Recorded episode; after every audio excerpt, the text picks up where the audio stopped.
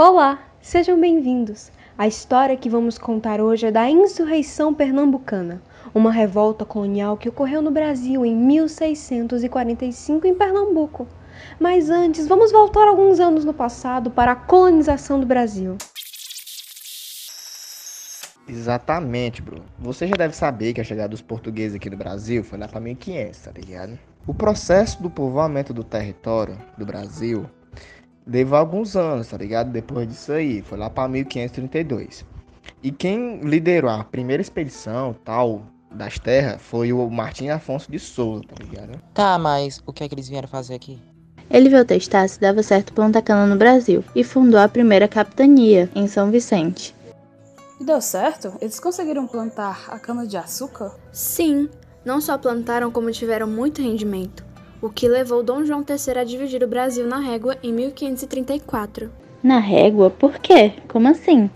Na régua, porque ele dividiu o Nordeste do Brasil em 15 capitanias, em retângulos e deu para 12 donatários. Dessas 15, somente duas deram certo, a de Pernambuco e São Vicente. Certo, agora que lembramos o contexto, vamos à história. Nossa história começa lá em meados de 1540. A produção de açúcar no Brasil dava muito dinheiro, não só para a coroa portuguesa, mas também para a Holanda, que era quem refinava e quem distribuía o açúcar brasileiro na Europa tudo corria às mil maravilhas. Portugal e Holanda com seu açúcar até que.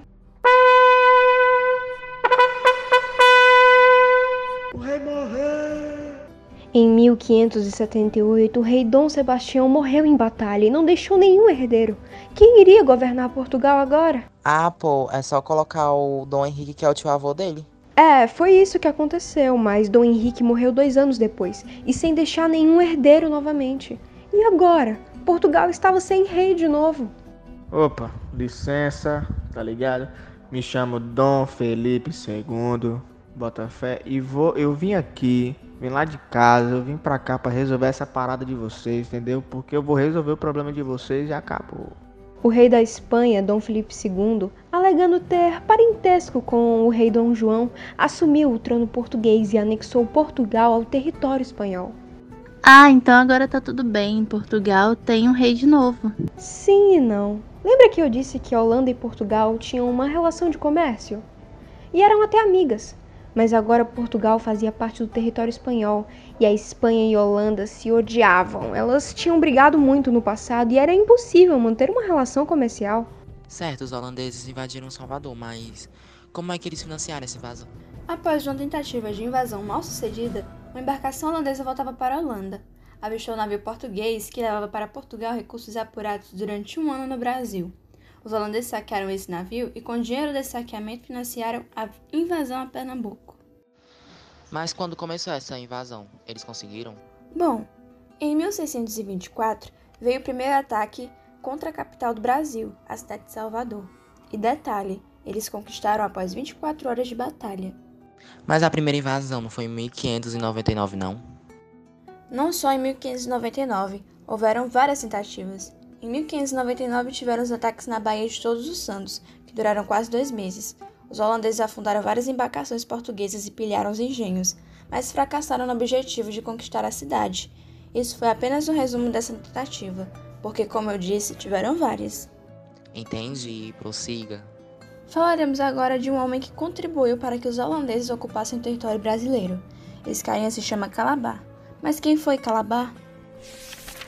Domingos Fernandes Calabar foi um senhor de engenho nascido na capitania de Pernambuco, que atualmente é o estado de Alagoas. Calabar acabou ajudando os holandeses a ocupar o território brasileiro. Tudo isso porque ele começou a entender que seria legal que os holandeses, com toda a sua liberdade e ajuda, viessem ao Brasil. Tá, e aí? entre a Companhia das Índias, mas o que, que era essa companhia? Criada pelos holandeses, a Companhia das Índias Ocidentais era uma empresa patrocinada pelo governo holandês, com investidores privados e tinha como intuito buscar principalmente a exploração comercial na América. Muito bem, os holandeses, por sua vez, prejudicados em seus negócios no Atlântico pelo domínio dos espanhóis sobre Portugal, a Companhia das Índias invadiu a cidade de Salvador em 1624, uma esquadra de navios com vários holandeses chegaram à Bahia e Salvador foi fortemente bombardeada pelos holandeses.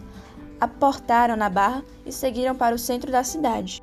Também vamos ter A relação inicial entre os senhores de engenho e a ocupação holandesa na América. Como era essa relação? Essa relação foi um descaso econômico com os comerciantes que vendiam a sua mercadoria por causa dos juros altos.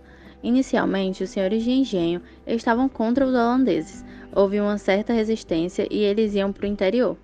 E enquanto isso, quebravam seus engenhos. Bem, depois de conquistada boa parte do território açucareiro, os holandeses se viram em um dilema. Mas se eles possuíam terra, máquinas, engenhos e tinham escravos, mas o que faltava? Os holandeses não tinham a menor experiência com a produção do açúcar. Eles refinavam, mas não sabiam de fato como fazer.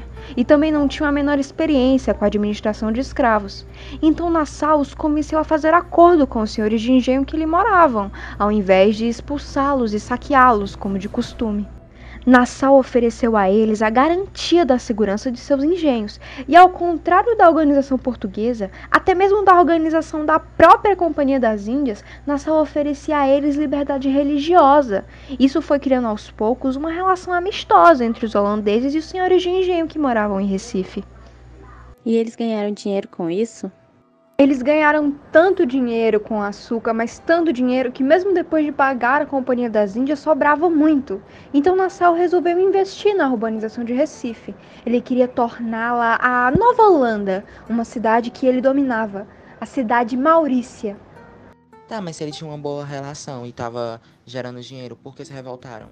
Pois é, em 1840 aconteceu uma peste que assolou as plantações de açúcar. A produção entrou em crise, os lucros caíram. Os engenhos não tinham como pagar os impostos a Nassau e Nassau não tinha como pagar a companhia. O clima entre os holandeses e os brasileiros em Pernambuco esquentava. A pressão da Companhia das Índias com a cobrança de impostos se tornava inviável. Os holandeses queriam lucros a todo custo.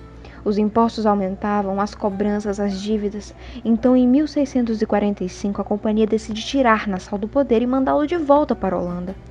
Nassau era o símbolo do bom relacionamento que outrora havia entre eles. Sua saída foi a gota d'água para o início da Revolução. Os conflitos se iniciaram em maio de 1645, logo após Nassau voltar à Holanda. As tropas comandadas por João Fernandes Vieira receberam o apoio de Antônio Felipe Camarão, índio potiguar conhecido como Poti, que auxiliou no combate aos holandeses com centenas de índios sob o seu comando, com a ajuda também do africano liberto Henrique Dias. Além disso, eles receberam o apoio de tropas vindas principalmente da Bahia. A Batalha de Montes Tabocas foi o principal enfrentamento desse início da insurreição. Os portugueses conseguiram derrotar os holandeses nesse primeiro momento e garantiram assim a elevação da moral para a continuidade dos conflitos. O curioso é que em território europeu a Holanda apoiava Portugal. Lá também aconteceu diversas guerras simultaneamente, isso afetava as forças holandesas. Mas voltando ao Brasil. Três anos depois, em 1648, Holanda e Espanha selam uma paz e os espanhóis aceitam entregar aos holandeses as terras tomadas pelos portugueses na insurreição de Pernambuco. Então acabou aí, né? Não, não, o conflito continuou. Em abril desse mesmo ano ocorreu a primeira Batalha de Guararapes. A batalha começou no momento em que os holandeses tentaram atacar os portugueses por terra, dirigindo-se ao sul de Recife, onde ficava o Morro dos Guararapes. Os holandeses sofreram uma dura derrota e abriram caminho para o ressurgimento do domínio português a partir de 1654.